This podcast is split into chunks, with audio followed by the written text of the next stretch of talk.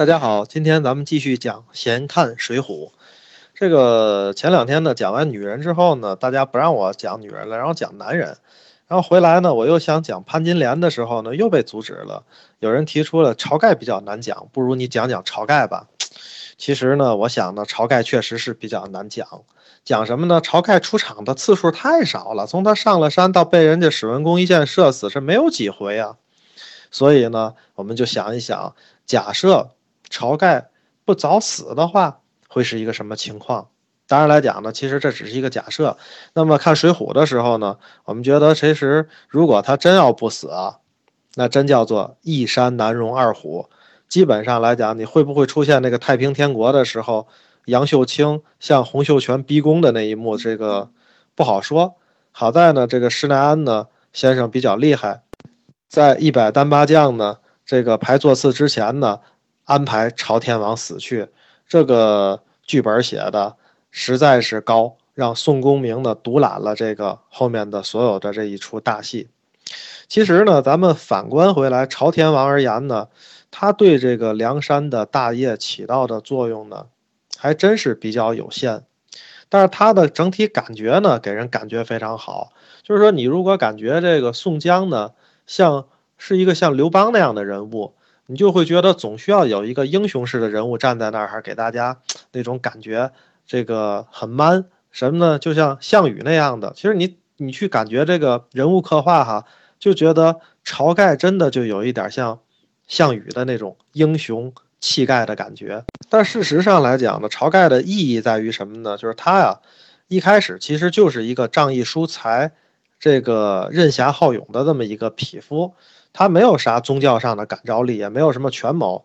他最大的这个功劳就是打响了对大宋王朝的第一枪，搞了一个什么智取生辰纲。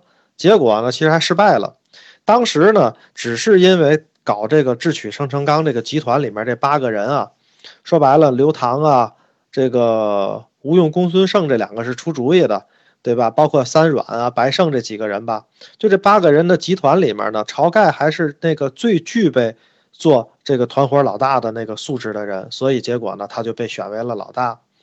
那后来呢，他劫持生辰纲失败了以后呢，这个还幸亏了宋公明通风报信，才仓皇逃到了梁山，顶着那个朝廷捉住杀头的危险，那只能是说白了，一条道跑到黑了，叫抗拒从严回家过年嘛。结果呢，不得已又什么火并了王伦啊，然后自己做了老大。我觉得这些呢，其实或多或少的有一些所谓的。阴差阳错，其实呢，晁盖跟宋江比呢，虽然多了那点英雄气质，但是呢，还多了一些匹夫之勇。他确实没有宋江的那个合纵联合的那种，这种驭人之术啊，炉火纯青的感觉。而且呢，你看那个宋江，完全是一个搞统战工作的这个这个感觉。那他的组织能力那种出众，晁盖是真的赶不上的。晁盖大概是一个什么样的管理呢？基本上就属于粗放型的，哎，简单的排排座次，然后干点什么什么碰到什么就抢什么的这样的事儿，抢完大家呢瓜分一下，基本上属于没有长远的这个打算。后来呢，把梁山打造成像公司一样的人呢，当然就只有是宋江干得了了。因为随着后来呢，他这个梁山里面加入了好多朝廷的原来的这些人，比如说秦明啊、呼延灼呀、柴进、花荣、黄信、徐宁，等等等等，是这些人呢，其实跟以前的朝廷的体制有着千丝万缕的关系。说你在他们上了梁山之后，你这个梁山就没有所谓的队伍的纯洁性了。然后呢，所以他们就必须得调整自己的战略。那他们的战略调整成一个，就是说这些原来当过官兵的人也能接受的战略，那只有一条叫做反贪官不反皇帝。因为梁山呢，其实他从来没有想吞并过大宋那个时代啊。大宋跟其他朝代相比，除了那个外敌的入侵，确实是打不过人家。但其实他真正的这个内部的矛盾还没有那么大。换句话讲呢，不像什么这个西汉末年啊，有个什么。这个这个赤眉起义、绿林起义啊，东汉末年有个黄巾起义啊，唐代还弄了个黄巢起义，宋代还真没有这种大的这种席卷全国的起义，它基本上就是这几个山头闹闹就完了。所以来讲呢，梁山呢，他们的人不具备那种整个推翻大宋的这个能力。然后呢，你就发现呢，晁盖、宋江他们领导的这些人呢，其实大部分打的是防御战，就是我们现在讲的叫什么反围剿。其实呢，很少有主动进攻的。唯一打过一次青州，打过一次大名府，其实呢，也是为了救人而采取的这种偷袭的行动。所以晁盖呢，他一直是一个没有明确目标的这种造反者，他基本上乐于过那种，哎，当一天强盗，我抢一天粮，然后呢，我过着这个今朝有酒今朝醉的日子。他跟李逵那些人其实没啥太多的区别。但是呢，你要是按晁盖那样经营呢，说梁山这个公司啊。说实话，他干不大，他就是一个小公司的坯子，而且抗风险能力非常的差，所以呢，必须得跟别的公司联合。那这样的时候呢，其实就需要宋江的这样的人出来，能够去合并原来的公司。那在这个过程当中呢，基本上原来的这个董事长呢，晁盖就已经丧失了他重大事项的决策权了。然后呢，那后来呢，这些鲁智深、杨志啊等等的武松这些投入到宋江这个公司里面的人呢，他们呢也在梁山呢只能求得自保。当然，不论怎么说呢，这个集团当中压力最大的人其实还是宋江。咱先不管宋江为人如何，咱们以后会讲。但是其实呢，面对这个公司啊，他其实就那么几条路，一个呢，要么反正我就彻底做大。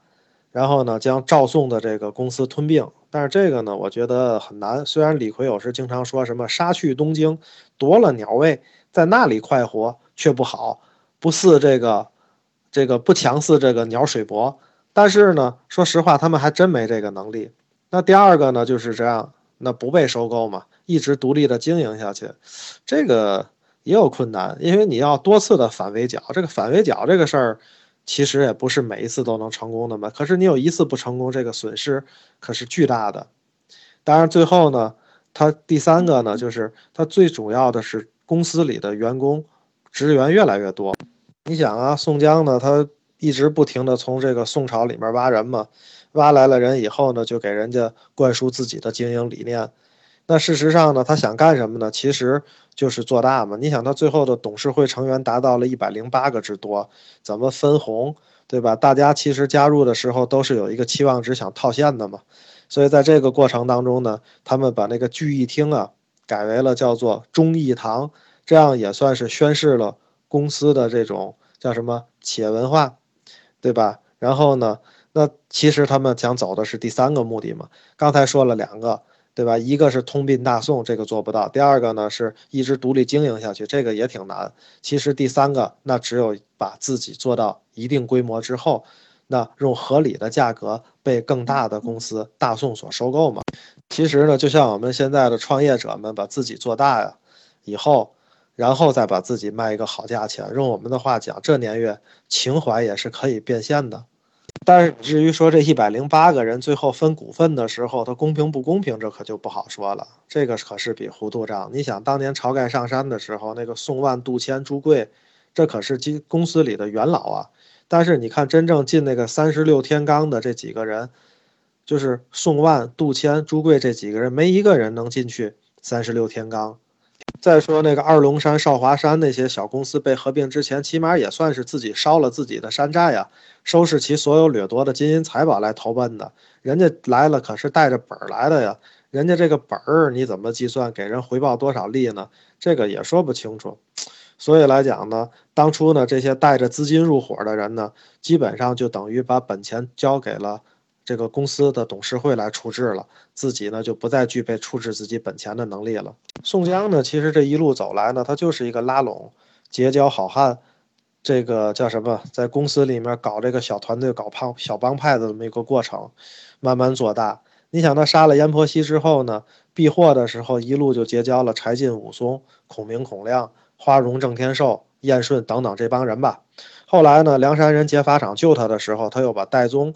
哎，收了，再加上后来呢，小聚义的时候，李逵啊、张顺、李俊、张衡，什么这个这个薛勇、同威、同莽，这些人也都跟了他了。换句话讲，这个宋江到梁山的时候，其实他的实力应该是超过晁盖那一派的。这两部分人会师之后呢，分两列而站立。你看晁盖那边就是谁的林冲啊，然后呢，刘唐、阮氏三兄弟、杜迁、宋万、白胜这几个人。